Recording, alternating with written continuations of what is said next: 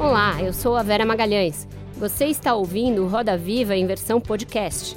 Todas as terças-feiras, confira o programa na íntegra nos principais tocadores de áudio.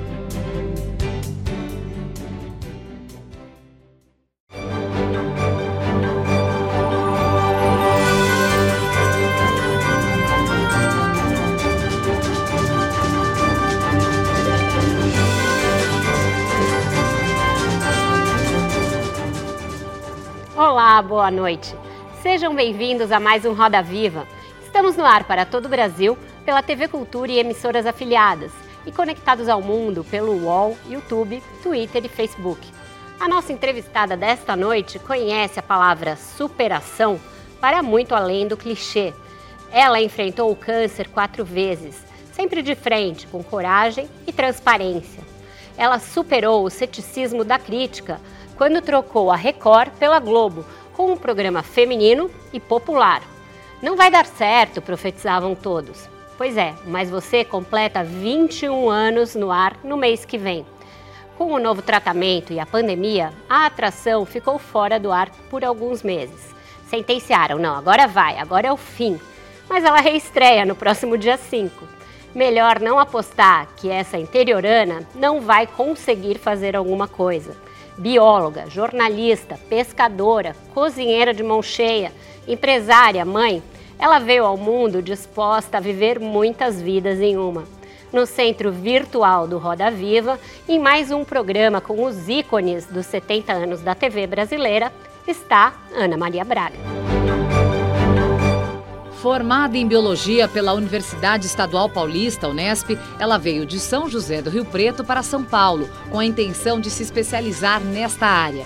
Arranjou um emprego na TV Tupi só para pagar os estudos. Terminava aí a carreira da bióloga e começava a de comunicadora. Na Tupi, ela criou seu primeiro programa dedicado ao público feminino. Decidiu estudar jornalismo e apresentou telejornais.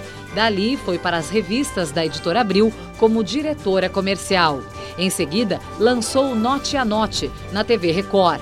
Em 1999, se transferiu para a Globo, onde criou o Mais Você, que logo conquistou a liderança de audiência no segmento. Para entrevistar a Ana Maria Braga, nós convidamos Ana Lúcia Ribeiro, jornalista e escritora.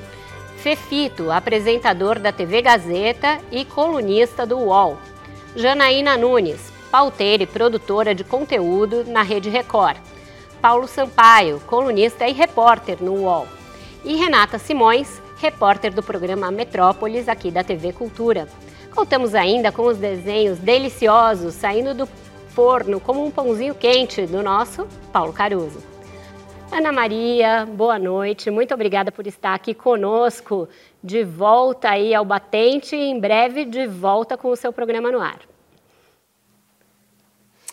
Pois é, Naver, obrigada, viu? Eu estou muito feliz de poder estar aqui é, nessa segunda-feira à noite com vocês, pela segunda vez já, né, nesse, nesse programa inteligente, divertido, gostoso de, de ver, ouvir. E eu diria para você que eu fiquei pouco tempo fora do ar, né? Porque eu outro Exato. dia, semana passada, nós completamos aqui 100 dias de programa dentro do encontro, né? Uhum. Então a, a, gente teve o privilégio de achar um, um espaço, né? A Fátima teve a, a, a, gentileza, né, de nos dar um pedacinho do programa para que a gente pudesse continuar falando com o público. Então, passou assim, olha, como essa pandemia, eu acho, né, que está passando para muita gente. A gente reclama tudo, mas ficar em casa também é um privilégio, né? Eu fazia anos que eu não vinha para minha casa, ficava aqui em São é. Paulo. São 12 anos de Rio de Janeiro. Então agora eu estou podendo ver a família pelo menos de longe, de máscara e tudo, mas pelo menos a gente já está mais pertinho, tem energia, né? É verdade. Então é uma delícia agora voltar com mais você, sem dúvida nenhuma. Então, tá certo. Ana, vou começar te perguntando justamente da sua saúde. Você sempre foi muito cristalina, às vezes em que enfrentou tratamentos de câncer. Você formou o seu público, inclusive, no seu programa, a respeito da situação dos tratamentos a que você se submeteria e sempre fez isso com muita dignidade, muita força e muito otimismo. É, eu me lembro que a minha mãe teve muita fé em enfrentar o tratamento porque o médico dela era o Eduardo Tomioka, que era o seu. E eu queria começar te perguntando sobre isso. Como foi voltar a se deparar com esse fantasma?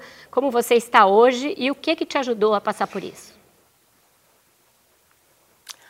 Pois é, olha, cada, a cada vez, né, a cada susto, né, quando você acha que já se livrou, né, definitivamente, e que o câncer não vai mais aparecer na tua vida, ele voltou é, em outra área, de outra forma. E eu, quando o Dr. Ruzardi chegou para mim e falou, olha, Ana Maria, a gente vai ter que olhar de frente de novo, né? É, eu achei que eu fosse, eu fosse olhar diferente, ou ter, sei lá, menos susto, né? Menos é, tristeza, né? Por isso, mas não, né? É o mesmo susto, é a mesma, a mesma aquela aquela sensação de que você não sabe o amanhã, né? Porque a, a sensação é sempre que, nossa, né? Vai acontecer um desastre, porque é um nome ainda que assusta qualquer pessoa, seja um câncer descoberto quanto antes melhor, a gente sabe disso.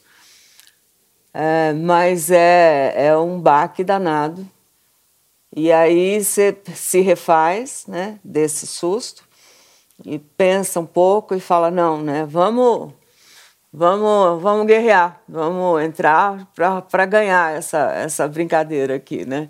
Essa brincadeira séria de vida. E eu adoro viver, então eu tenho, eu tenho uma, uma frase, inclusive, um pensamento, na verdade, que todas as pessoas que me ligam, às vezes, que estão com problema ou me escrevem, né?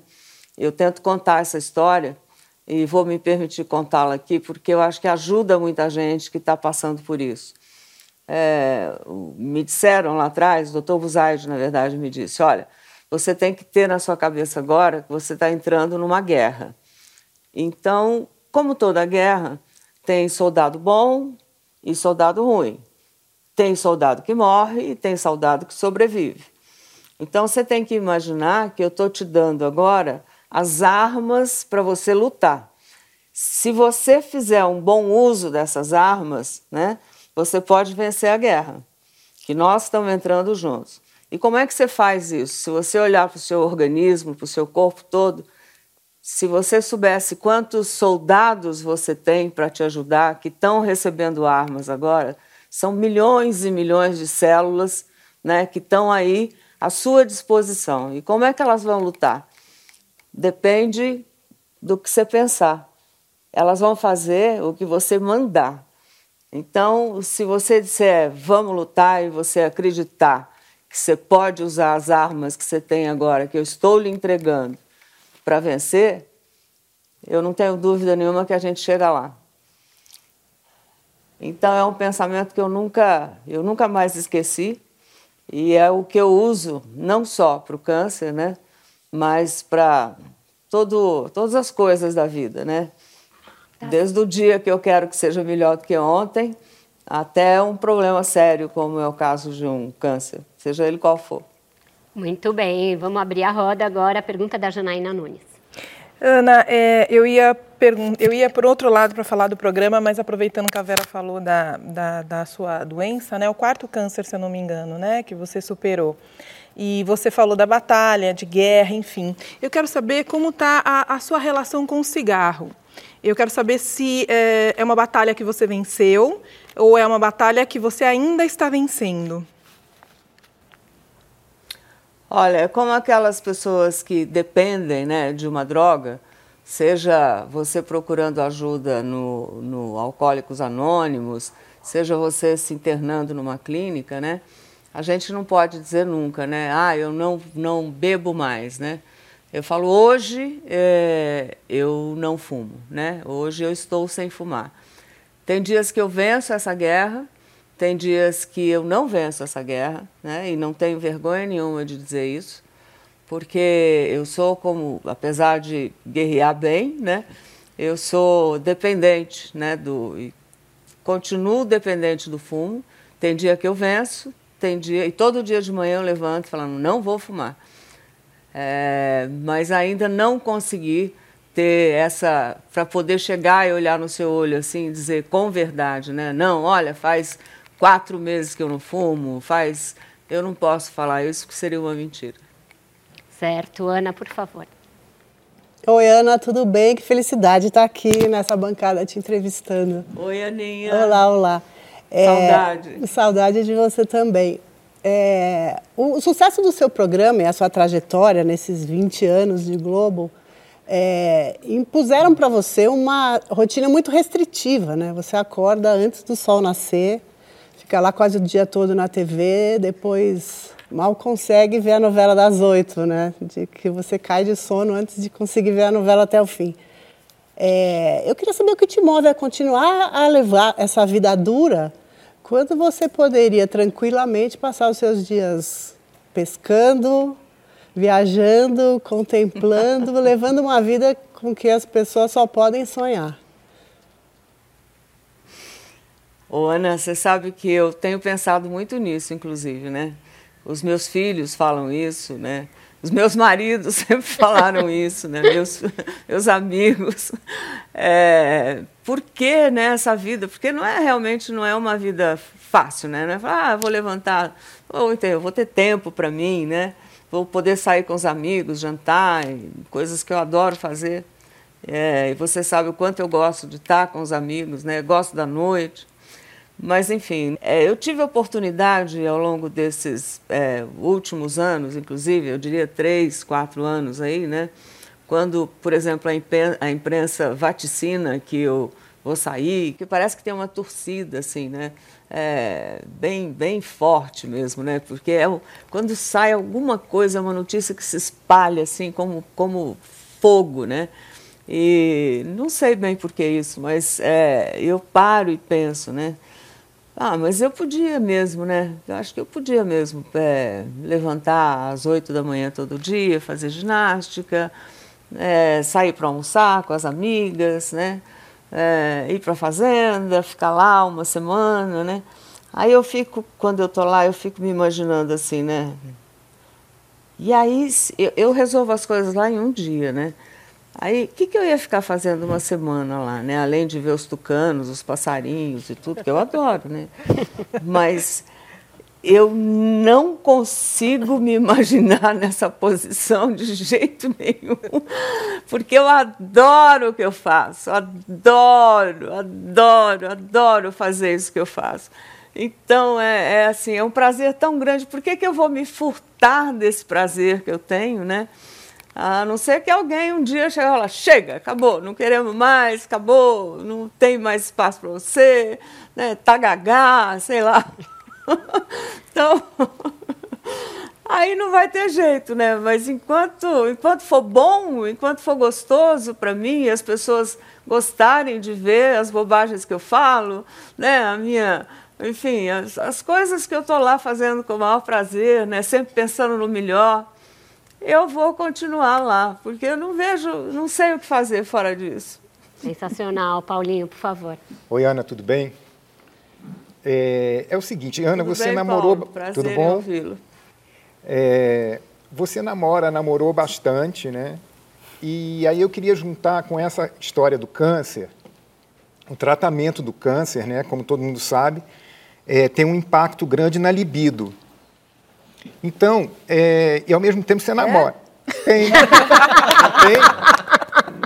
Eu pensei, é, os especialistas dizem, as mulheres dizem que passam por isso. Não, te, não teve com você, então? Olha, eu acho que existem vários tipos de câncer, né? Hum. É, são, inclusive, números né, incontáveis. Se você conversar com um oncologista, você vai ver que é, cada câncer é um câncer diferente do outro. Com relação à libido, quando as mulheres eventualmente que você conversou tenham dito isso, eu acredito muito que quando seja um câncer de mama, né?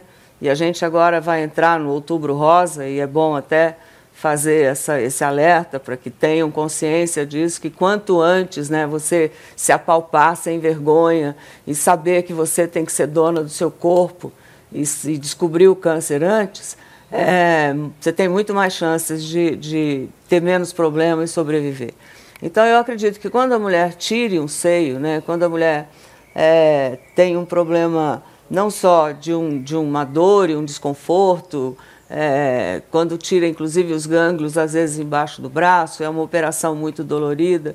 Então, ela fique ela fique realmente com uma libido baixa, porque é a autoestima, né, que é mexida com a beleza, é o corpo, é o, né, é o, eu entendo perfeitamente isso. Eu falo, eu Mas falo... o tratamento do câncer, como quimioterapia, é. né, quimioterapia, te dá um mal-estar no primeiro dia e depois depende de como é que você lida com isso. Eu nunca senti esse, essa, essa rebordosa, esse efeito, sem ser no meu primeiro câncer, que foi um câncer numa, numa região é, muito, que foi, enfim, foi na, na toda a minha área é, baixa de, de anos e, e quando eu fiz a radioterapia ficou tudo queimado. Nessa época, sim, eu não tinha nem como pensar nisso. Mas como eu já tive outras experiências, né, com a quimioterapia, é, isso não isso não aconteceu, Paulo. Não. E era bom, isso? Bom. Você ia perguntar alguma coisa a partir disso? Não, eu ia perguntar a partir disso. É, eu estava me referindo também ao tratamento, né? Porque a quimioterapia também desanima, as pessoas ficam. Quer dizer, independente de você, daquilo ali, da coisa física, você está enfrentando um câncer, né?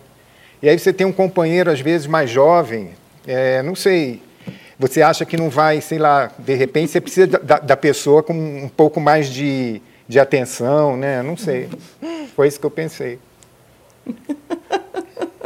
Ah, que bom que você está Olha, esse negócio de juventude me faz muito bem, viu? Nunca me assustou, não. É, eu nunca tive problema por causa disso.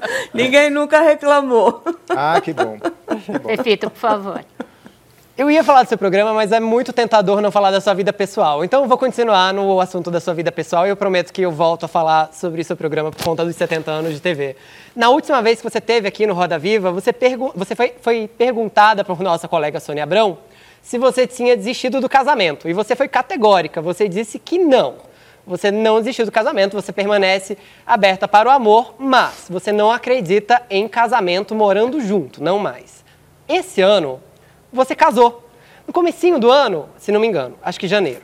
É, você casou, casou de maneira muito discreta, com um francês, inclusive, foi uma surpresa para toda a imprensa. Você casou e veio a pandemia. Você ainda continua acreditando que para um casamento ser feliz você não pode morar junto, você tem que morar separado? E como é que foi esse período de pandemia? Você casou e morou junto? Então, você sabe que eu acho que um dos grandes, um dos grandes é, valores do ser humano é mudar de ideia. Né? A gente, se a gente se agarrar numa ideia e ficar preso a ela e não, não mudar de ideia nunca, vai ser uma chatice danada, né? Então, eu adoro mudar de ideia, né? Quando é coisa boa, então, eu mudo fácil. Naquele momento, foi um momento que eu tá, realmente acho que estava com... Acho não, estava com algum problema de relacionamento que me fez mal, alguma coisa assim. E eu falei, ai não, né? Só de longe. Mas é tão bom ficar pertinho, olha. E, e eu tô, eu tô inclusive agora hoje eu comentei é, com, a, com a Silvia Pácula, minha assessora, que está aqui, eu não a vejo há seis meses praticamente. É, é, eu disse a ela: você sabe que esse negócio de sobreviver na pandemia, morando junto, é um negócio maravilhoso, né? Porque eu imagino que tenha casais que já estão casados há muito tempo e, e tenham problemas, que já tinham problemas, agora, quando está todo mundo no mesmo lugar, no mesmo ambiente, deve ser uma coisa muito maluca, né? E que eu estou realmente aprendendo a conviver né, com o Johnny.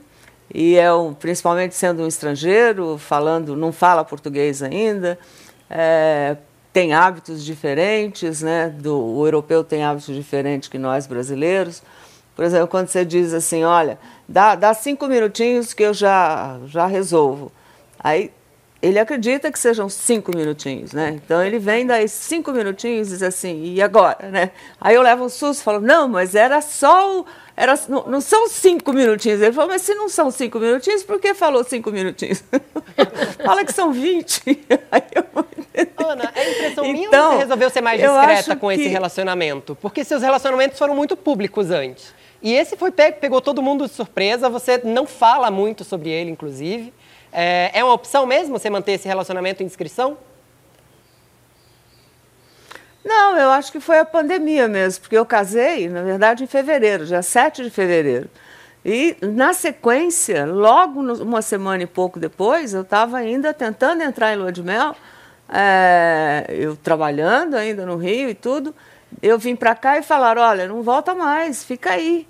E aí, como é que você quer que eu falo? Eu não saio da minha casa, não, não recebo visita, vou falar o quê? Vou ficar postando na internet, olha eu em casa, olha o Johnny, olha eu... eu não sou muito desse jeito. Lua de mel maravilhosa. Né? maravilhosa. Renata, por favor. Não é? É. Oi, Ana, boa noite. É, historicamente falando, a gente é muito Oi, cobrada, Renata, né? A mulher. Boa noite. Tudo bem? É, a gente é muito cobrada pela beleza e pela perfeição, né? E aí você passa por uma doença, você casa, você amanhece, você passa um tempo, você tem um programa longevo, então você envelhece também à, à frente das câmeras. Ao mesmo tempo que a gente sabe que você é uma comunicadora ímpar e que faz isso com uma né, leveza muito grande, com, o quanto a sua mulher também se sente cobrada e como foi essa negociação, digamos, o que, que você mostra, o que, que você segura para você? Então, lá no começo, né, que eu acho que eu comecei a, a perceber uns tempos, acho que um largo tempo para cá, onde é, essas coisas todas que a gente faz é, são públicas e muito públicas, né? Eu no começo até eu tinha é, mais confiança de que eu pudesse conversar com todo mundo, falar todas as coisas, né? É, e aí eu sempre apanhei muito lá atrás, né? E com, quando você apanha, você acaba aprendendo, né? Porque burro daquele que não consegue ouvir a crítica, né? E não tentar melhorar com ela, né? Não adianta você simplesmente ficar chateado e rebater a crítica, né? Porque se tem uma crítica, alguma coisa deve ter para melhorar. É, e eu vim aprendendo ao longo desses anos de que é, eu acho que eu tenho que ser o que eu sou no meu programa. Eu nunca, eu nunca escondi a verdade, nem deixei de dizer o que eu estou fazendo, né? Nem o que. Porque eu, eu acho que eu tenho tantos amigos do outro lado dessa telinha que a gente está conversando aqui, né? Eu acho que eu tenho mais amigos do que inimigos, né? É, então eu converso com os meus amigos e quando eu converso com os meus amigos eu falo como realmente eu me sinto em casa com as pessoas, né? Então não tem por que mentir, não tem por que não contar que eu estou chateada hoje e eu conto, é, que eu estou com, com gripe, ou que eu estou infeliz porque aconteceu alguma coisa na minha vida, ou porque eu estou doente, né? Então eu acho que cria uma verdade. Eu tenho um veículo de comunicação muito, tenho o privilégio, na verdade, de ter, um veículo de comunicação, como vocês têm também, né? É, muito, é, que chega muito rápido nas pessoas. Então eu tento usar esse veículo da, da forma que possa fazer um dia melhor, tanto meu quanto das pessoas que estão me vendo. Então eu não vejo necessidade mais de, de mesmo com essa mídia né, hoje em dia muito exacerbada, e que delícia que o mundo mudou, e que bom que todo mundo sabe de todo mundo. Mas é, eu já estou lá há muito tempo fazendo coisas todos os dias. Então eu não vejo necessidade de, sabe, de exagerar na dose do, do vamos falar Mas de mais coisas da minha passar e você estar na hoje, frente né? das câmeras, isso foi uma coisa que você teve que negociar internamente com a sua vaidade, por exemplo, que é uma coisa que a gente é muito cobrada, né? Eu não, você sabe que agora nós estamos fazendo eu amo. Nós estamos vendo programa meu de 20 anos atrás. Então, eu olhei. Ontem mesmo foi um programa no ar que eu tinha acabado de estrear na Globo, uma culinária lá com uma cozinheira que eu adoro, que é a Miriam Teixeira, que já faleceu, né? Aí eu olhei para aquela menina com aquele rabo, né, que chegou lá ah, com, com as luvinhas na mão e tudo, né?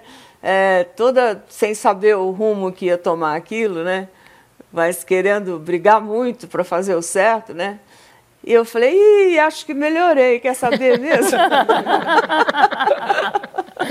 Maravilhoso. Maravilhoso. Com essa lição aí de autoestima e autoconhecimento, a gente encerra o primeiro bloco e volta já já para continuar a conversa com a Ana Maria Braga.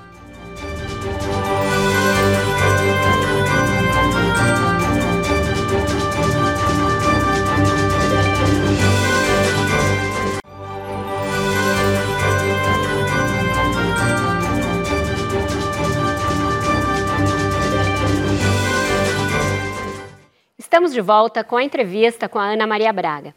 Ana, vou pegar de onde você largou. Você falou da menina com o rabo de cavalo, as luvinhas, também tinha um papagaio falante, você passava embaixo da mesa, enfim, era uma receita que não tinha a cara do padrão Globo de qualidade ali no fim dos anos 90. E, no entanto, você não abriu mão da sua autenticidade, da sua receita, levou para o ar e ela fez muito sucesso. Agora, passados 20 anos, você teve esse hiato na apresentação do seu programa, com, como você disse, essa presença no programa da Fátima, mas voltou-se a especular que talvez tivesse chegado ao fim do seu ciclo. Que paralelo você faz entre o início e esse recomeço? Como você é, lidava com a ansiedade naquela ocasião e agora? E o que, que te levou a ter certeza de que daria certo, de que você não amargaria uma geladeira, por exemplo? Olha, você sabe que uma das coisas que eu tenho mais tranquilidade, né, é a minha relação com a, com a cúpula, com a direção da Rede Globo, né? Então eu sempre tive as portas abertas e eu sempre tive um diálogo muito franco, muito honesto e tudo aquilo que nós conversamos, eu e os meus chefes, né, é, nunca deixou de ser cumprido, feito ao pé da letra. Nunca eu tive uma, uma repreensão da Rede Globo nesses 21 anos, né? É, a gente sempre, eu sei o que a Globo espera de mim, né? E eu sei os meus limites. E agora, por exemplo, ao ano passado, né? É, quando começou essa coisa de começar a falar, ah, vai fazer 20 anos, e depois, quando entrou a pandemia, não volta mais, é, eu, eu sabia exatamente o que tinha sido tratado, né? E qual seria o meu futuro? Porque já fazia um ano que eu estava me preparando, a Rede Globo estava se preparando junto comigo para que eu voltasse para São Paulo, que era o grande desejo que eu tinha, assim como o Fausto fez há alguns anos atrás, que ele é paulista também. Então, é, eu já estava com o projeto pronto. É, então, a pandemia só veio para dar um reforço, na verdade, né? Eu acho que eu vim para minha casa, eu já estou em São Paulo, então agora, já que a gente está em São Paulo, então enquanto eu assim, ela não vai voltar, é o que dizem, né? Mas é, eu sei o fato, eu sei, eu não tive nenhum momento insegurança de dizer, nossa, né? É, eu vou procurar tal emissora, eu vou fazer. Nunca, nunca aconteceu isso, né? É uma especulação em cima da outra. Então não me atinge, porque como é que vai me atingir se eu se eu estou sossegada e estou conversando, estou fazendo projeto, estou falando onde é que vai ficar a cozinha e tal, e quando voltar, então como é que eu vou posso ficar chateada, posso ficar insegura? Não teve isso, nunca teve. Então, eu não, é, é uma coisa que é, é só acontece fora, comigo não.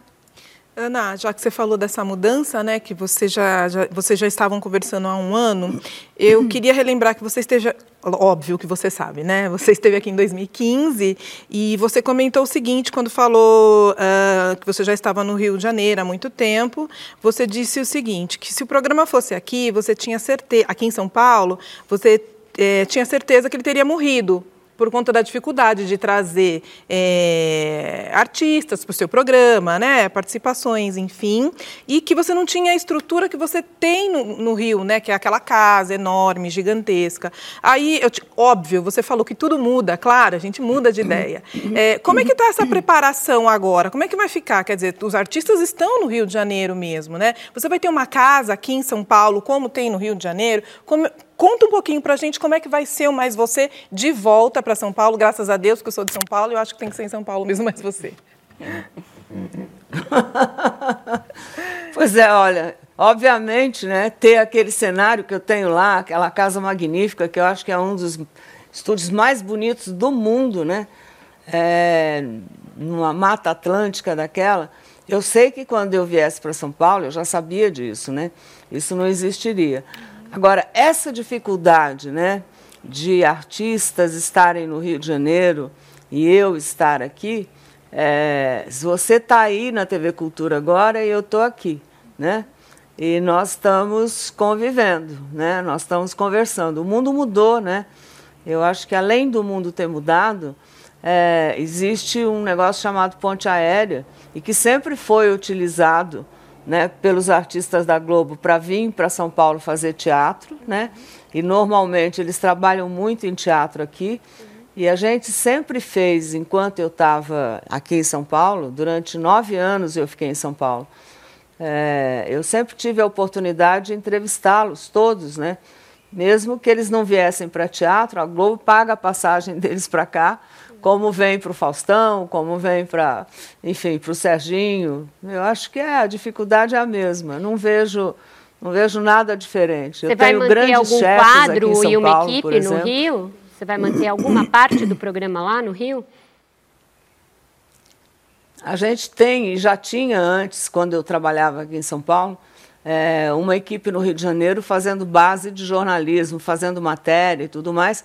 E o programa, mesmo sendo feito aqui, ele é transmitido do Rio de Janeiro. Então eu preciso ter gente lá para poder saber aquilo que a gente fez aqui e coordenar é, o programa no Rio de Janeiro. Então eu mantenho, como tinha antes, uma equipe no Rio de Janeiro, sim. Ana, é, você falou agora há pouco sobre possíveis saídas da Globo serem especulações. Nos últimos tempos, a gente viu algumas notícias dando conta de que a Record teria interesse no seu passe ou de que você teria conversado com a Record. Há dois finais de semana, no Twitter, foi parar entre os assuntos mais comentados do país a hashtag Ana Maria Braga no SBT. Rolou uma torcida para que você fosse para o SBT.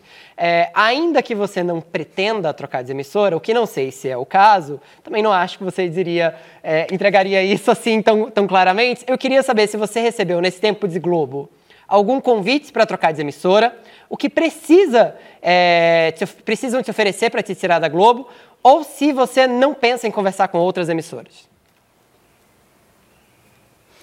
Olha, eu tenho amigos, graças a Deus, ao longo desses zans, anos todos de televisão. É, é uma comunidade, eu diria, pequena, né? De pessoas que dirigem, que fazem né, televisão e tal. Então, eu tenho amigos em todas as emissoras aqui né, do Brasil. É, e eu tive a oportunidade de conversar com muita gente como amigo, é, sabendo do se está feliz onde está, como é que é a empresa que ele está trabalhando agora, né? É, e eu, obviamente, já recebi ao longo desses 20 anos, né, umas, umas perguntas assim, ah, mas o que, que será? Essa pergunta que você fez agora, né? O que, que precisaria para você é, para a gente trazer você para tal lugar. Eu falei, olha, eu não preciso de nada, né? nem, nem, nem, nem especule isso, porque o dia que eu estiver insatisfeita no lugar que eu estou, né? e coisa que nunca aconteceu até hoje, né? É, vocês vão ser os primeiros a saber. Né, como aconteceu na Record quando eu saí da Record. Eu saí da Record, a partir daí eu fui olhar para onde eu iria, né? O que te deixou insatisfeita É, na eu Record? Nunca, eu, eu não me vejo. Mas o que te deixou insatisfeita na Record? Eu tive uma briga com o Bispo Gonçalves por conta de um pagamento. E aí a gente ficou chateado um com o outro. Era sexta-feira de tarde, ele me olhou e disse, você não precisa voltar mais. Eu falei, o senhor não quer que eu faça a semana que vem? Porque era todo dia, seis horas no ar. Ele falou, não. Aí eu fui embora. Ana, Ana aproveitando esse gancho, eu queria que você falasse um pouco da sua carreira de comunicadora, até anterior à TV. Você começa na Editora Abril como diretora de publicidade, você é uma das pessoas que traz a, a Helena, então, naquela época, para o Brasil. Você vai para Record falando com o público vespertino, vai para Globo para o público matutino, e agora, como o Prefeito falou do Twitter, é um fenômeno nas redes sociais. Eu sei que, assim como as receitas, o que mais bombam são os memes do seu programa. Queria que você, olhando nessa perspectiva, como é que você se entende como comunicador e como é que você entende a TV e a internet nesse momento? Você sabe que eu acho uma delícia esse negócio de meme, né? E o que eu acho mais gostoso é que eu não, eu não crio meme, né? Eu, não, eu sou o meme, porque as coisas acontecem, eu erro. é, eu- e, e não tenho, e não tenho medo nem de corrigir, nem de errar. Então, é, eu, eu não. Porque tem gente que eu vejo meme assim, né? Cria, né? Então faz um fake, faz um não sei o quê, rararara, Aí vira o mesmo. Mas aí quando as coisas acontecem, né? Acontecem. Então não tem nada montado, não tem. E eu morro de rir quando fazem. Adoro, adoro, adoro esse veículo novo, internet. Adoro participar, adoro ver vocês fazendo, seja o que for. Mas é, eu sempre gostei muito de botão, gostei muito de tecnologia. Né? Minha casa é cheia de gadgets, eu tenho coisa para apertar botão para tudo quanto é lado. Porque eu gosto mesmo, gosto de jogar videogame. Então eu sempre fui ligado, adoro computador. Então, é, agora para a internet eu acho que é, é, é, um veículo de todo mundo, né? é um veículo legal de participar, saber o que, que o povo está pensando, é legal saber. Né? Tirando fake news, que é você tem que tomar um senhor cuidado. É isso que eu queria, queria Como pegar. Tem muitas minhas, por é, exemplo. Eu queria pegar carona aqui na fake news, porque a gente está sabendo que a verdade é, é essencial né, para a convivência, para não virar tudo uma barbárie. Então, você vê a, a, verdade sendo ameaçada, a verdade se perdendo como um, um conceito, inclusive por conta das, das, redes sociais? Você acha que a gente precisa fazer um movimento para resgatar? Você é muito verdadeiro, você vive a sua vida de uma maneira verdadeira, inclusive as suas doenças e tudo mais. Você acha que a gente tem que fazer um movimento para resgatar a verdade nesse momento? Ana, eu acho que a verdade sobreviveu a todos os séculos e séculos que a gente está convivendo com esse nosso mundo aqui. E eu acho que a verdade sempre vai ser a única, né? Independente, às vezes, de demorar um pouco para que as pessoas se conscientizem da verdade, mas pode demorar o tempo que for, né? Ninguém consegue enganar todo mundo o tempo todo. Então, é, a, verdade é, a verdade é transparente. A mentira, aprendi isso quando era pequena, com meu pai, e, e nunca me arrependi né, de ter trilhado esse caminho. Às vezes, às vezes é um caminho mais difícil, da verdade, né? Você tem que, mas é muito mais curto e é muito mais prazeroso, né? E eu não acredito que a que a, mentira sobreviva é, na, na internet, sabe? Porque tem o seu tempo, né? Tudo, se você vê, se você vê há um tempo atrás as coisas que foram ditas e eram eram inverdades, né? É, você sabe que elas foram desmascaradas com o tempo que se que percorreu. Algumas demoram mais, né?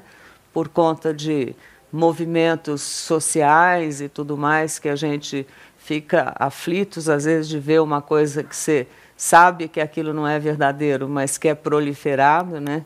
Mas é um movimento social e que você tem que esperar passar e depois isso não vai deixar de aparecer. O seu jeito de não lidar com... Senão, senão é desacreditar na humanidade, olha. O seu jeito de lidar com fake news é esse, é, esperando que uma hora a verdade vai ser restabelecida, ou você já precisou processar, já buscou é, reparação judicial para alguma coisa que tenha sido mais nociva? Como tem sido ao longo desses anos, Ana? Você sabe que é aquele aprendizado que eu estava dizendo, né? Lá no começo eu tentava responder, né? Eu tentava. E você sabe uma coisa que parece que você põe mais fogo no palheiro ainda? Porque aí quando você responde, né, é, você está dando satisfação àquela pessoa que está te acusando ou está falando uma inverdade a seu respeito, né? E o negócio só cresce, é igual, igual fermento, né? Aquilo vai crescendo, crescendo, crescendo. Então, uma vez é, eu entrei com uma ação, é, com, com uma revista, na verdade, que disse uma inverdade que, que é, realmente me ofendia. É, e depois a gente entrou num acordo, enfim, e acabou elas por elas. E eu, aí depois disso, eu falei: ó, quer saber de uma coisa, né?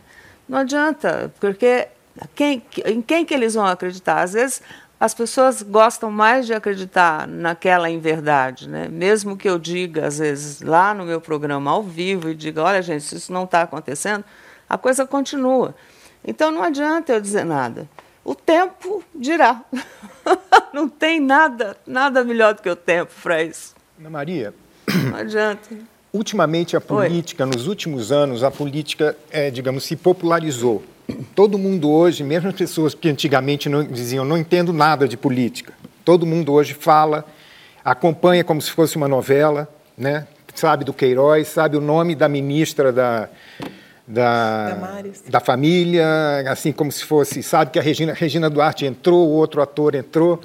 Você é, acompanha a política, você tem uma opinião sobre isso, porque assim a gente está num momento que está todo mundo assim meio perplexo, né? Está uma confusão danada.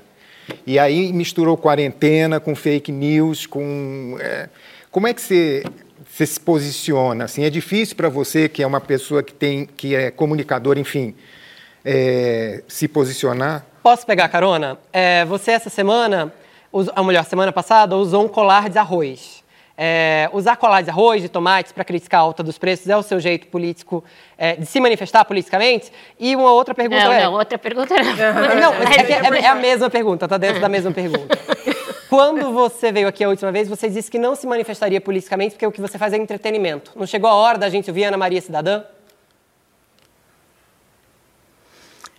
Olha, isso que você está dizendo é dizer que eu não sou cidadã. Não, não é? a figura pública o, o que eu diferente faço, da cidadã. O, o, o que eu faço? Não, não. Eu acho que eu faço tudo com muita cidadania, né? Eu acho que quando eu coloco um colar de arroz, de tomate, de cebola, né? Ou o louro, por exemplo, quando entra com, com o nariz de palhaço no programa, e já fizemos isso várias vezes, né? É, é uma forma de você dizer: olha, a gente está aqui, né? E a gente está achando tudo muito esquisito, né? E um preço muito alto da, das coisas que estão acontecendo. Apesar de eu fazer matérias explicando por que, que o arroz está mais caro, né? Uhum. E da gente ter uma explicação agrícola, de importação, de dólar, cada coisa tem uma explicação, né? É, mas o povo não tem nada a ver com isso. Agora, eu, como comunicadora, por exemplo, aqui na minha casa, é, eu, eu não discuto política, né? porque hoje discutir política está muito perigoso. Você já brigou as pessoas com alguém por causa muito, de política? As pessoas... Você já brigou não, com alguém? Não, eu acho que eu tenho dois ouvidos, eu tenho mas, dois você, ouvidos. Você votou né? com convicção? Eu escuto coisas que eu...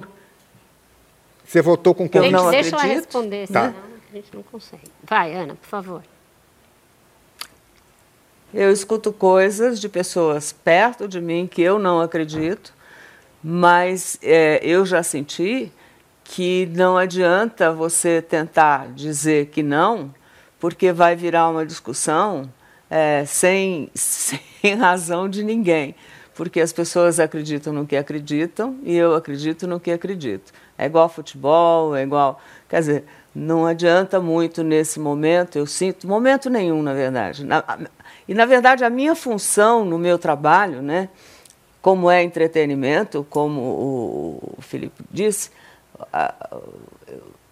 é, eu, não tenho, eu não tenho essa função de, de, de é, dizer em quem votar, e porque falar de política já tem o jornal, né? Eu não tenho essa função, nem devo exercer essa função, porque qualquer opinião minha pode é, levar as pessoas, porque eu acredito que eu tenha credibilidade naquilo que faço, né? É, mas você isso sobrevivo na mas televisão. Você estaria mais para moderado ou você tem... Porque tem a polarização. Você tem um lado ou você, tipo, é, prefere não se envolver, nem ler sobre política, assim, não se envolve com esse assunto, não quer brigar, não quer saber? Eu leio três jornais por dia, fisicamente, porque eu acho que eu sou uma mulher atuante, atual e bem informada. Né? É, eu, é, quando comecei a fazer televisão, né, apesar de parecer que eu não sabia ler nem escrever, eu tinha vindo de duas faculdades. Né? Uhum. O meu jeito de fazer televisão é falar com a minha mãe, né, que é o, o, que, eu, o que representa o povo brasileiro. Se a minha mãe não entender, é, a minha mãe, o povo também não entendeu, a vizinha dela não entendeu. Minha mãe fez quarto ano de grupo. Então, é, um, é o jeito que eu aprendi a me comunicar com esse Brasil imenso, né, cheio de gente é, com dificuldade. E a televisão é um veículo informativo e formativo se a gente usá-lo bem, se a gente souber usá-lo, né, para o bem das outras pessoas também. Então, essa pergunta sua também eu não a respondo, hum. porque é, seria uma forma de eu me colocar politicamente, coisa que não fiz nunca e não vou fazer porque eu acho que o meu público não tem que ser ter interferência da minha opinião. A minha opinião é a minha opinião e eu a tenho. Eu tenho opinião na minha vida a respeito de tudo. Posso não ter razão, mas eu, antes de dar opinião, hum. eu me informo a respeito das coisas e tento receber a melhor informação. Ana, eu vou pedir então a sua opinião sobre uma coisa mais específica, que tem a ver com política, mas tem a ver também com a área em que você atua, que é a cultura. É, a gente viu esse episódio da troca da Regina Duarte pelo Mário Frias e a gente tem visto é, muito muita polêmica nessa área de gestão cultural, na Funarte, na Fundação é, Palmares, com um diretor que é, nega a, o racismo, etc. É, nesta área, que é a sua área, a área em que você milita e a área em que você informa o seu público, você acha que a gente está vivendo um retrocesso nesse momento? Eu acho que a gente está passando por um momento de grande dificuldade, desinformação de pessoas que deveriam ser muito bem informadas nesse momento para tratar de um assunto tão importante como é a cultura de um povo. É, eu acho que houveram é, desvios aí na, na condução né, da colocação com relação tanto a incentivo é, fiscal à cultura, né, é, que pudesse tirar os excessos que tiveram, se tiveram, né, é, e tentar corrigir o curso e fazer dela melhor, né? tanto por conta da, da informação cultural, da, da, da aplicação de verba governamental na cultura, quanto por conta é, das pessoas que estão envolvidas nesses cargos, né? É, seja quem for, é, ter de forma tão, tão, tão burra, né? É, eu diria, é, deixado de aproveitar um, um, um, momento que devia se lutar mais pela cultura de um povo que não está acontecendo. Tá certo. Então agora a gente e faz... diz respeito aos artistas. Perfeito, obrigada. A gente encerra esse segundo bloco, vai para um rápido intervalo, mas não sai daí porque é muito rápido mesmo.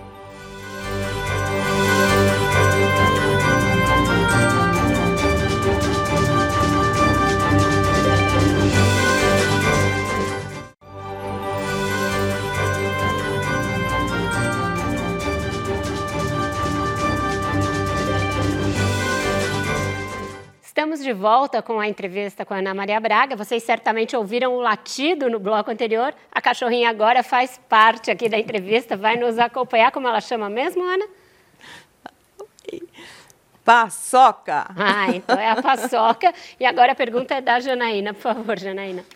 O, Ana, é, 70 anos da televisão brasileira, né? Você está, pelo menos, é, são 30 anos quase na TV? Tupi, Record, Globo, acho que mais ou menos 30 anos, né? Eu queria que você falasse um pouco da evolução, o que você enxergou da TV de quando você era menina, né? Quando você falou que aos 15 anos você assistiu TV pela primeira vez, para hoje, né, para 2020, como é que você enxerga essa evolução? E mais, eu quero saber se essa evolução, no, falando em termos de Brasil, a gente pode dizer o seguinte: na TV brasileira, a gente pode chegar a ter é, uma Ana Maria Braga negra? Começar a responder pelo fim, Janaína. Sem dúvida nenhuma, olha, eu acho que nós temos muitas Ana Marias Braga negras por aí, né? Pessoas lindas como você, inteligentes, é, que, nossa, que cozinham bem, melhor do que eu, sem dúvida nenhuma. Tem umas baianas fantásticas, né? Que Sim. tem um tempero maravilhoso, que tem um axé maravilhoso, Sim. né? É, no entanto, não só no, na, na comida, né? mas também na vida. No entanto, esse espaço ainda é difícil de alcançar, né? Você acha que vai levar um tempo? Nos Estados Unidos a gente tem a Oprah, né? Ok, ela não cozinha, mas tem a Oprah. Ela Acho cozinha. ela tem um programa de, tem um programa de Mas assim, não é uma, né? Ana Maria, não sei, não dá para comparar. É, mas em, por que, que você acha que você acha que ainda vai demorar? É, por quê? Eu acho que a cada dia a gente está mais consciente, né? A população está mais consciente de que é uma burrice muito grande, né? Não enxergar qualquer outro, né, como igual, seja de que raça e que cor for. É, eu acho que esse caminho, Janaína, começou a ser percorrido com mais vigor né, no mundo, não só no Brasil, é, com mais respeito ao ser humano em geral. Mas eu sei da, das dificuldades que o povo negro tem no mundo e no Brasil não deixa de ser diferente, apesar de muita gente dizer, imagine, eu não sou racista, né? Mas quando é, uma situação que está ligada à família ou a, a, a, você percebe que a pessoa mentira o que ela disse, né? Que ela não tem, que ela não tem problema com relação a racismo. Então eu acho que a gente tem muito para evoluir ainda. É, eu acho que é um caminho árduo, mas eu acho que os negros brasileiros, cada dia mais, né, têm é, brigado por ter o seu espaço mais que merecido, e já muito tarde, eu diria, dentro da televisão brasileira. A gente tem fatos isolados, pessoas isoladas dentro do número total de apresentadores e de pessoas que trabalham em televisão. Mas eu quero crer, como eu nasci otimista, eu quero crer que isso mude nos próximos anos e que a gente não tenha que falar nisso com preconceito, nem com, com é, nossa, como a gente podia estar muito diferente. Né? Eu acho que isso vai mudar. Ana, pegando esse gancho, é, você, a gente falou dessas questões políticas e até da questão do racismo. No começo da sua carreira, isso não era, um, não, isso não era pauta de programa de televisão matutino e, de repente, até bronca em BBB misógino a gente já viu você fazendo. Então, o, o, o Brasil mudou, o seu público mudou. Quem é o seu público hoje? Ah, o meu público é o povo brasileiro. Eu acho que o povo brasileiro mudou, né? Vem mudando. E se não mudar também é uma coisa que fica estagnado. É, eu acho que o público brasileiro mudou e a gente tentou mudar ao longo desses anos de acordo com as novidades e a forma que o mundo vem mudando, né? E a, a tecnologia é uma é uma dessas ferramentas, né? Eu me lembro que antigamente, eu quero até agradecer a Janaína quando disse que eu tenho 30 anos de televisão, porque outro dia eu fiz a conta, fiquei escandalizada, imagine. Né? Se eu tivesse só 30 anos de televisão, eu estava começando, minha filha.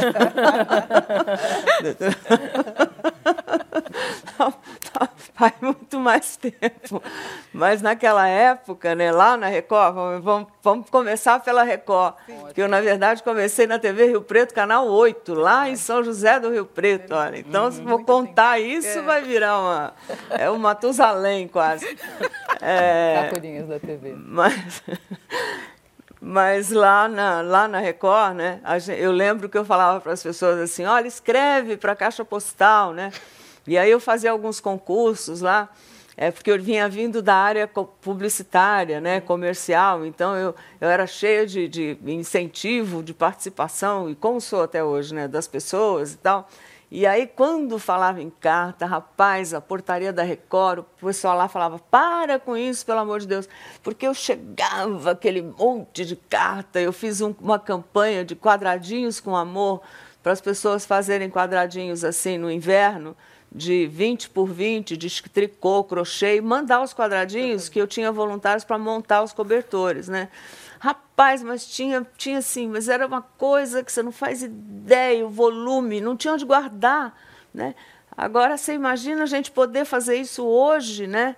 Com essa tecnologia, que coisa maravilhosa, as respostas que a gente tem a cada pergunta que você coloca, né, na sua rede social, Imagine na televisão o volume que a gente recebe de volta sem criar, sem ter que guardar num espaço. Você guarda num pendrive desse tamanhozinho assim.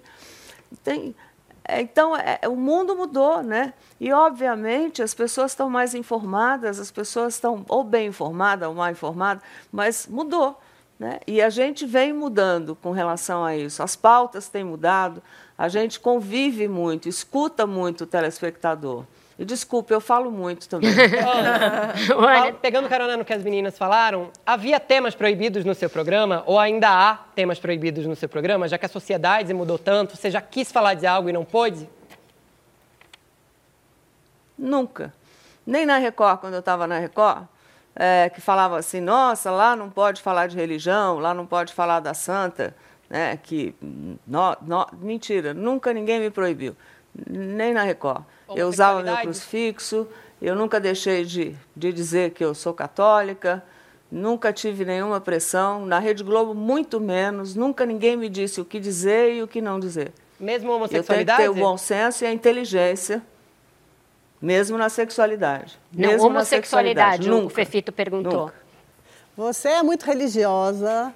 Nunca deixei de fazer. É fefito. Fefito. Não é Fefito. Desculpe, É fefito. difícil mesmo, Ana. A gente faz faculdade, é pós-graduado e vira um apelido. É assim a vida, mas tá tudo certo. Ana, por favor. Ana Lúcia agora. Mas, pois então, não. Ana, você é muito religiosa. Tá. Você é devota de Nossa Senhora de Fátima. A gente sabe que a fé está sempre do teu lado e, e- e- e te fortalece muito. Eu queria saber se você busca outras maneiras de se espiritualizar e, e de investir no seu autoconhecimento. Se você gosta, por exemplo, de esoterismo, se você vai na cartomante, se você lê horóscopo, você gosta de astrologia. Gosto. Queria saber o que mais que você é, investiga sobre você mesma. Olha, eu sou ariana como algumas que estão sentadas aí, né? A gente dá um problema danado para as pessoas, né? Eu leio horóscopo todo dia, né? É, já fiz mapa astral, é, já joguei búzios. Eu não, né? Pedi para jogarem para mim.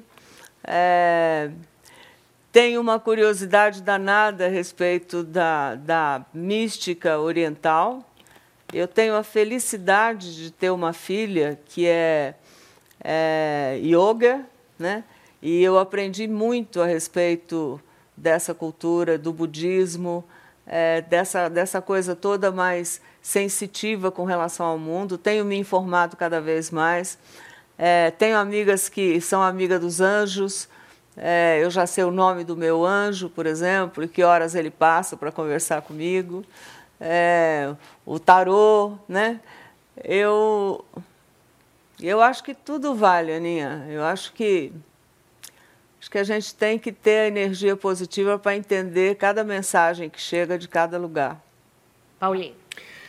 Ana Maria, é, recentemente é, a gente leu aí, quer dizer, bombou uma matéria sobre assédio moral numa super editora aqui de São Paulo, que é a Global Condé Nast. E aí, com nome, citou o nome, não sei se você viu isso, citou o nome da pessoa que assediava moralmente é, os funcionários e tudo. Você trabalhou lá atrás, na Abril, você trabalhou num universo assim, porque essa história do assédio é, moral na, é, em relação à diva, né, que as pessoas têm o, o medo, né, aquela temida, é, é um clássico, né? Tipo, o Diabo Veste Prada, deu livro, deu filme. Então, você... Só que agora tem essa matéria que sai e, de repente, sai para o conhecimento de muita gente que antes não tinha. Ficava só ali na empresa, todo... Você acha que isso pode vir... Porque a, impressão que eu tenho é que, que glamoriza ainda mais a pessoa que que está no poder ali, nossa, ela é mal, maldita, malvada, mas é chique, mas é não sei o quê. Você acha que essa, por exemplo, essa matéria pode já é um, um sinal de transformação, que as coisas podem estar, é, a luz pode estar chegando para acabar um pouco com isso? Eu acho que é, o mundo está mudando com relação a isso, né? É, eu é, cheguei, como já vocês sabem, enfim, aqui em São Paulo na década de 70, né? Quase 80, antes da Rede Tupi é, quebrar e fechar. É, e aí, naquela época, é, sem dúvida nenhuma, tinham é, diretores de, de não só de, de televisão, mas de acho que de empresas e de rádio, e de jornal e de máquina de fazer parafuso, de qualquer coisa dessa aí onde a mulher trabalhasse, é, e mais visto no mercado é, de audiovisual, porque era muito novo e era muito glamorizado, né? É, sem dúvida nenhuma, existiam paixões entre pessoas e existiam pessoas que não estavam apaixonadas e que eram assediadas. Né? Eu sabia das histórias, né? eu sofri uma dessas ameaças, eu nunca deixei de dizer isso, é, e, e eu repudio isso enormemente. Né? Naquela época eu não teria, não tive coragem, né? Tive, na verdade. Eu fui falar com o chefe e o chefe fez de conta que não acreditou em mim, né? E Mas eu o cara falo de assédio moral, e- eu não estou falando de assédio sexual. É assédio moral, não sexual. Mas o assédio moral vem junto com Vem? O assédio moral vem junto com o assédio sexual. Nem sempre. Da mesma forma que o cara, se não consegue alguma coisa que queira, não é? É? ele, pode, ele pode assediar a pessoa de uma forma diferente, não é? De uma forma de desacreditar e de falar de forma não tão, né, como aconteceu.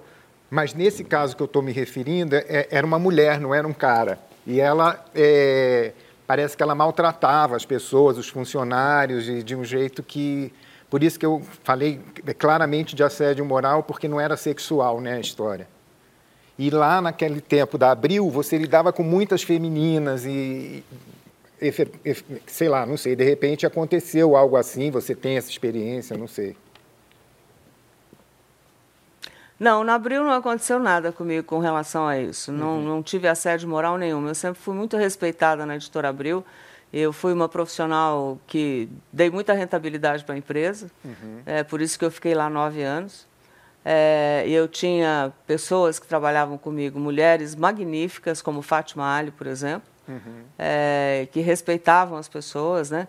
Mas eu tenho certeza que no mundo editorial também, seja lá onde for. Eu não conheço bem essa história que você está falando e citou. Desculpe se eu, não, é, se eu respondi para você sem ter conhecimento do que você está dizendo profundamente. É uma história de nicho, Ana, é, mas é... eu repudio. Ana, okay. é, nessa coisa do assédio que eu acho importante a gente falar, porque o Boni teve aqui na semana passada e disse que nunca chegou nenhum caso aos ouvidos dele ou à sala dele, o que é muito pouco provável porque ele passou décadas dentro da TV brasileira. Você mesmo acabou de dizer que isso já foi muito comum no universo da TV e a gente, que é da imprensa, sempre ouviu os casos. É, você acha que aqui ainda há uma tendência a se fazer uma cortina de fumaça? Eu pergunto porque a Globo passou por um episódio recente de um diretor que foi acusado por é, atrizes do núcleo de humor, o Márcio Smelling, de ter assediado moralmente várias delas e ele acabou sendo afastado, mas sem que se tocasse nesse assunto de uma maneira pública. Você acha que a gente ainda tem como avançar nisso, nesse compliance, nessa é, transparência? Eu acho que a gente já avançou, viu, Vera? Eu acho que a gente tem avançado cada vez mais, porque as mulheres têm se fortalecido, né? Acho que é um movimento que a gente vê não só aqui no Brasil, mas em todo lugar. A gente tem se fortalecido sem vergonha mais é, de ser culpada por ser assediada, né? Então, é, eu acredito que já tenha mudado é, e acredito que cada vez menos, né? Quando é, no caso, um homem com uma mulher, eu acho que cada vez menos é, esse tipo de assédio é, possa acontecer. E se acontecer, que seja punido e que seja mostrado às claras no ambiente que for, é, de que a mulher não tenha medo né, de ser penalizada porque está contando uma verdade. Agora, eu acho também que tem os dois lados dessa história, né? É, que de repente se banalize, né? Se você não gosta do cara, você vai lá e diz e não consegue comprovar uma coisa que você é, que ninguém viu e que você, né, e o cara nega, e aí como é que você faz? Eu acho que você tem que, no mundo de novo da tecnologia, você tem que se armar, né, para poder, é, para poder se defender ainda. Mas desculpa, isso não é pôr sobre a vítima a, o ônus de ter de provar o que ela está sofrendo? Pois é, mas como os próprios, inclusive a, Maria Adelaide falou semana passada aí na, na entrevista junto do Boni, ela falou que tem extremos né, acontecendo pelo mundo afora. Né? Eu acho que, sem dúvida nenhuma, o homem cada vez mais vai tomar é, juízo com relação ao respeito que a mulher, qualquer mulher, né, mereça, trabalhe com ele ou não. Mas eu acho também que se a mulher sofreu um assédio e se ela tiver não tem que provar. Eu acho que ela provando, ela podendo mostrar alguma coisa, ou que alguém viu, ou que. Entendeu? Eu não acho que ela tenha que provar. Né? Mas eu acho é que é, cada vez mais isso fica claro que ela tem que tomar uma posição com relação a verdade do que está acontecendo. Mas você não, não terminou. É, você estava falando de assédio sexual. Assédio sexual. Você sofreu assédio sexual. Você estava falando. Como é que você lidou com isso? Como é que foi, é, é, especificamente falando de você? Como foi para você? Como é que você lidou com isso naquela época, enfim? É, enfim, o assédio não foi feito fisicamente, porque eu estava na sala de um diretor e ele tinha pedido um projeto para mim que ia ser muito bom para a televisão brasileira. E aí eu fiz um projeto lindo, fiquei 15 dias trabalhando no projeto, acreditando que eu pudesse sair do programa da tarde, ter um programa à noite na televisão. E ele tinha me dito, inclusive, né, olha, você pode ser a Hebe Camargo amanhã, dependendo do que. Né, a Hebe já era a Hebe Camargo. Eu fiz um belo projeto jornalístico, levei para ele. E quando eu levei, ele ficou na mesa dele, o projeto, ele me olhou e levantou da mesa e veio para cima de mim. E eu é, fiquei é, absolutamente estupefata. Ele falou: Olha, venha cá e tal. E eu fugi. Quando eu fugi da sala dele, eu saí com tanto ímpeto que tinha uma escada. E eu, eu despenquei na escada do, do nono andar, que era na época, até o oitavo andar, que era o departamento comercial. É, e, e, aí alguém me socorreu lá, me acudiu, eu quebrei o braço. E é, eram os diários associados na época. Eu fui e marquei uma reunião lá na 7 de abril é, para falar da, daquele indivíduo para o chefe geral da nação ali que eu trabalhava. E você não quer dar os nomes nem do e... veículo nem da pessoa? Não, não, há necessidade. Está todo mundo momento. vivo ainda? Todo mundo já percorreu o seu caminho ainda. Não, não. já morreu. Você matou depois. Ele foi punido, um, Ana? Um, pelo menos, já morreu. Ele foi punido? O outro eu não sei. Ele foi punido, Ana? O seu assediador não, foi punido? ficou como estava. Tá. Não, não. Ele ficou, continuou sendo o que ele era lá e e eu. E aí, enfim. Mas ele não, ficou, ele não ficou constrangido depois de encontrar você? Como era? Vocês se encontravam ainda, né? Falavam? Não, não, não. A gente não se encontrou mais. E passaram-se muitos anos. Eu estava num restaurante aqui que até já fechou, aqui em São Paulo, chamado Esplanada Grill. Eu estava saindo, eu era, já estava na Abril aí. Eu estava saindo toda linda, formosa, com o diretor de, de, de, empresa, que eu tinha ido vender umas páginas de revista para ele, e essa figura estava adentrando o recinto, né? E aí os dois, o, o empresário e ele, se conheciam. É, o cara parou, cumprimentou, quando ele olhou para mim, ele baixou o olho e Deu se mandou. Na... Tá certo. Com isso, a gente fecha esse bloco. O terceiro bloco foi quente. Vamos voltar na mesma temperatura daqui a pouco. Não sai daí, não.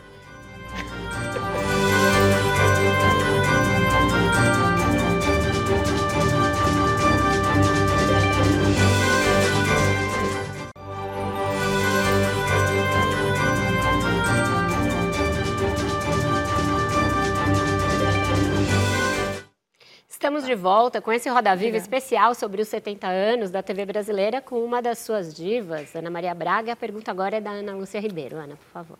Oi, Ana, eu vou continuar no ambiente empresarial, mas eu vou fazer para você uma pergunta pessoal. Você fez mudanças no seu programa e você teve que mudar alguma coisa na sua equipe, teve que mandar a gente embora, e você se preocupa com seus funcionários? Como é que você lida com as mudanças que você tem que instituir no seu programa?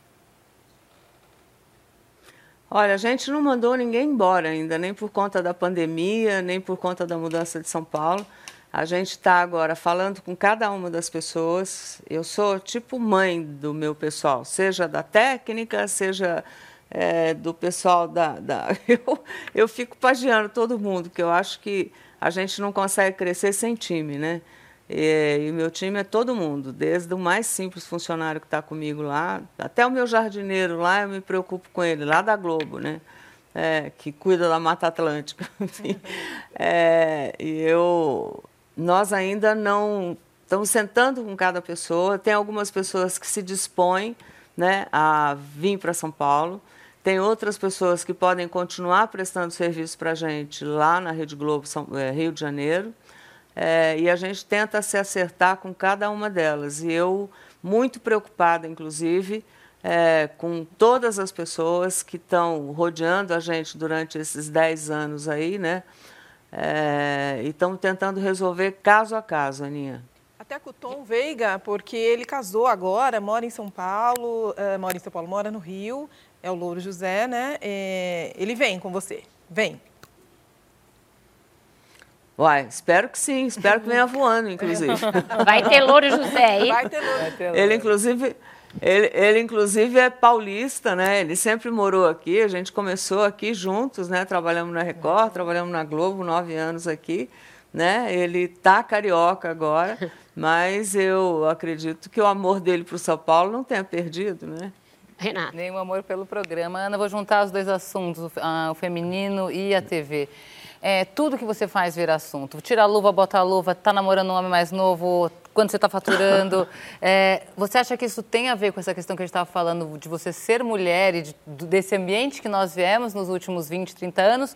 Ou porque você chega na TV Globo no momento em que a TV está no seu maior sucesso, né? que é justamente essa virada dos 90 para os anos 2000, em que você era já um dos grandes faturamentos da casa e que havia né, um, uma, um alcance de audiência que talvez hoje não se repita? Ah, eu acho que é porque é uma loira que estava dando certo e aí não loira burra é melhor, né? e aí como eu acho que era um pouco disso também, é o inesperado de de repente. E mais, uma mulher que não tinha mais 20 anos de idade, né? Sim, eu já voltei para a televisão na, na própria Record, né? Eu já era mãe de dois filhos, eu já tinha 40 anos é, não, era, não era esperado né, que uma mulher de 40 anos inventasse um novo programa é, de entretenimento feminino né, numa empresa que acabava de ter sido comprado pelos bispos, que era altamente improvável, né? É, e que, de repente, era também altamente improvável é, que eu fosse para a Globo. Né? Mas eu morava no Morumbi e eu pegava a Marginal Pinheiros ali para ir para a Record todo dia de madrugada. E a, Record, e a Globo estava sendo construída ali na Marginal. E eu olhava, na época meu marido Madrulho, eu olhava para o Madrulho e falava assim, olha, um dia eu venho trabalhar aqui. Eu sempre acreditei que palavras são fortes. Ana, Falando sobre isso, é, a gente está completando 70 anos da TV brasileira. É, você imagina que da, de agora em diante, com é, o crescimento dos serviços de streaming, com essa característica on-demand de consumo de programação, programas como o seu, como o próprio Roda Viva, que vai completar 34 anos neste ano, assim longevos e com uma fórmula muito fechada, eles têm ainda espaço nessa nova TV e tem lenha para queimar? Ou a gente vai começar a viver uma rotatividade de formatos, de linguagens muito maior do que foi até aqui? Parabéns pelos 34 anos aí, Obrigada. viu, Vera? Agora, eu não acredito dessa nova TV, né? A nova TV que você diz é quando a gente tem outras possibilidades de canais, canais pagos e tudo mais, né? E que é um, ainda no Brasil é um, um público é, reduzido, né? Não é a quantidade de televisão que a gente tem abertas pelo Brasil aí fala com a população toda, mas sem dúvida nenhuma vem crescendo bastante.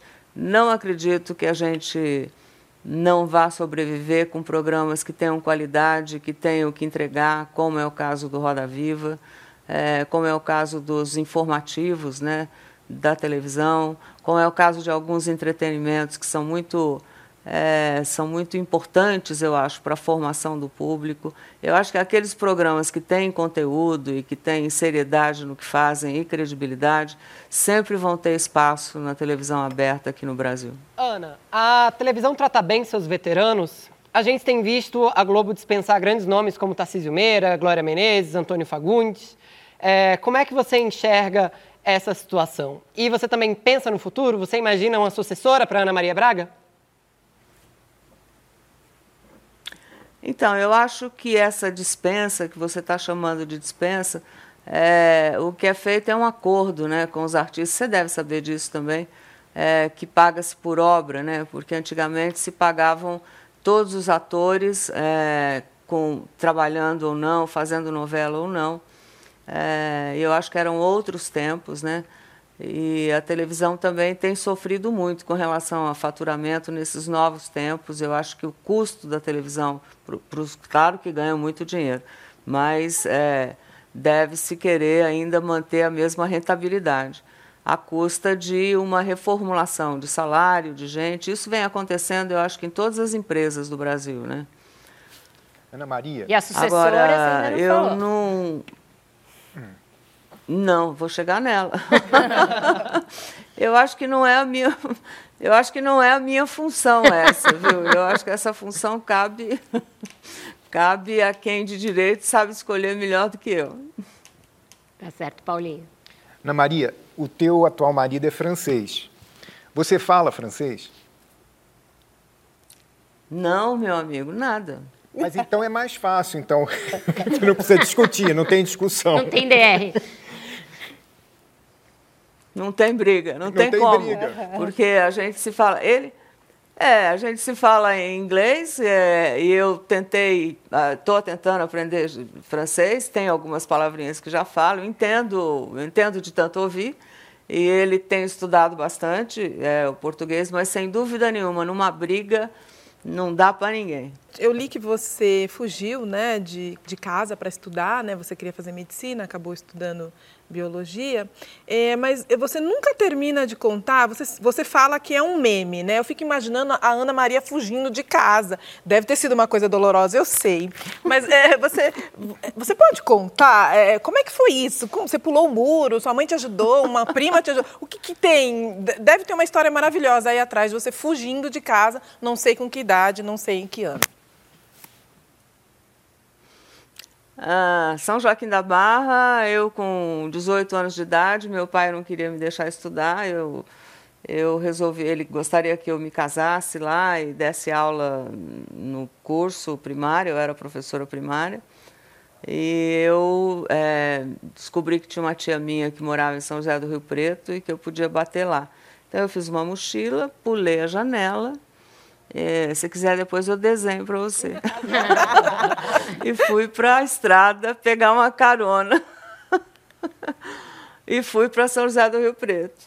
Pegou- Foi assim. Pegou a carona, Simples assim. uma carona numa boa, sem problemas. Bom, naquele tempo, né? E se reconciliou com ele quanto tempo Naquele depois? tempo Ana? era mais fácil. Era Ele entendeu o seu caminho e aceitou? Ah, ele tempo- foi me buscar.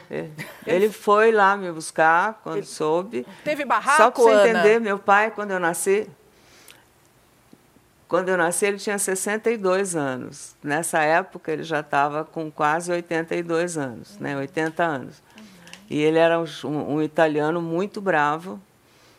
E ele, ele andava armado, e de chapéu e tudo. Ele chegou lá em Rio Preto do jeito que ele andava, terno, chapéu, terno de linho, com o 38 dele, dizendo, olha, você vai embora comigo. E eu voltei, voltei com ele.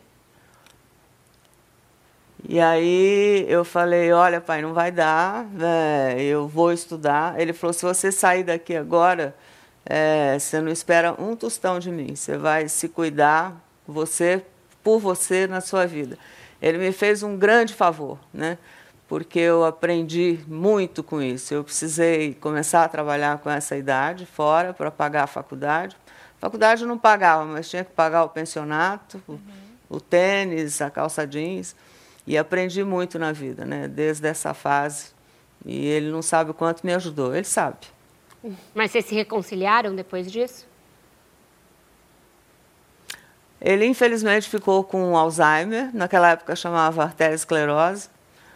É, e quando eu voltei lá, é, seis meses depois, ele já estava doente, ele nunca mais me reconheceu.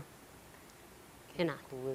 É, falando um pouco, você falou, seu pai, vamos falar um pouco da sua mãe. Você falou que né, até hoje você fala com ela, é ela, o seu público. Quando você olha essa história ao longo da TV, com quem você fala hoje?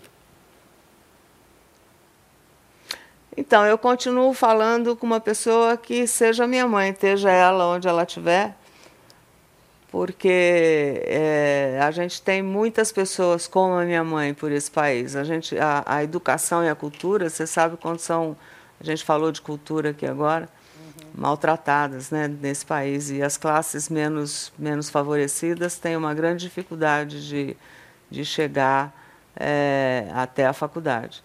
Então, a gente tem é, uma baixa. televisão. Desculpa interromper, Ana, que eh, pensando nessa longevidade é. nos 70 anos de televisão, quando você olha para esse veículo, que deve ter te dado um choque quando você entrou, né?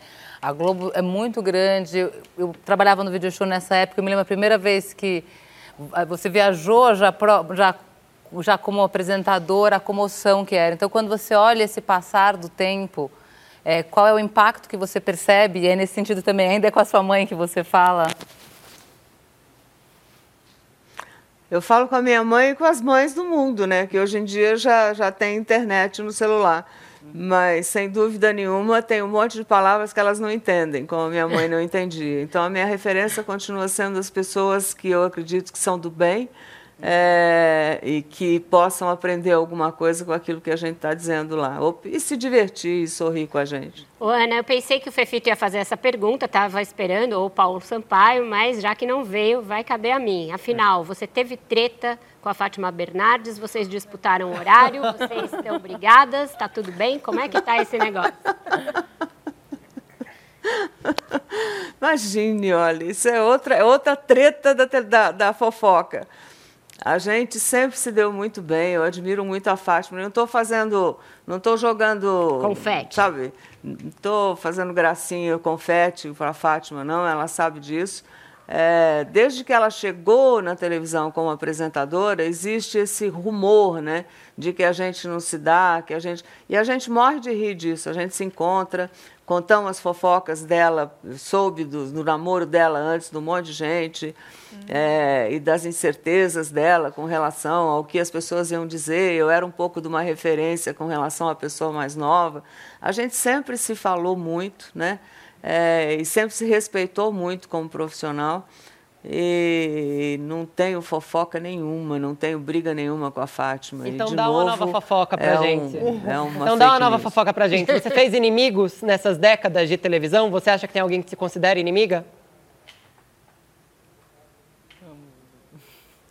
Não. Pensou não, bastante. Não acredito que eu tenha feito inimigos, não. Não, eu pensei porque tem gente que você desagradou ao longo desse tempo, né? É, seja porque trabalhava comigo e eu mandei embora por alguma boa razão, né? É, e o que, que virou? Eu estava pensando no que, que virou depois, né, nesse caso. E as pessoas sempre voltam e vêm, e não é porque eu continuo sendo Ana Maria Braga, mas porque não teve, não teve mágoa. Não teve... Pode ser que tem gente que não gosta de mim, ó, pode ser não, com certeza deve ter gente que não gosta de mim. Mas eu não, não acredito que eu tenha um inimigo que queira que eu morra amanhã, sabe? Assim, esse, essa dor de inimigo. Eu não sou inimiga de ninguém, pelo menos. Ô, Ana, você foi conselheira amorosa da Fátima Bernardes, é isso? Eu não falei isso, eu falei que a gente falou. Tá vendo como é que a coisa muda? Já, já ganhei um adjetivo aí agora. É, um né? é uma pergunta. Você pode... Não. Não, a resposta é não, não, que a gente conversou a respeito da nossa vida. Entendi. E a gente se conversa, não é como amiga, né? Você tem amigas que falam com você? Claro, claro. Ana. Claro, claro. Ana, claro. Todo Ô, mundo Ana. tem, então. Uhum. E no caso, a gente é amiga. Entendi. Ana, é, nós somos seres finitos, é a condição humana e você, a essa altura, imagino, você já, já, já se deparou no momento da vida com, com um veredito médico de que você tinha 30% de chance de sobreviver.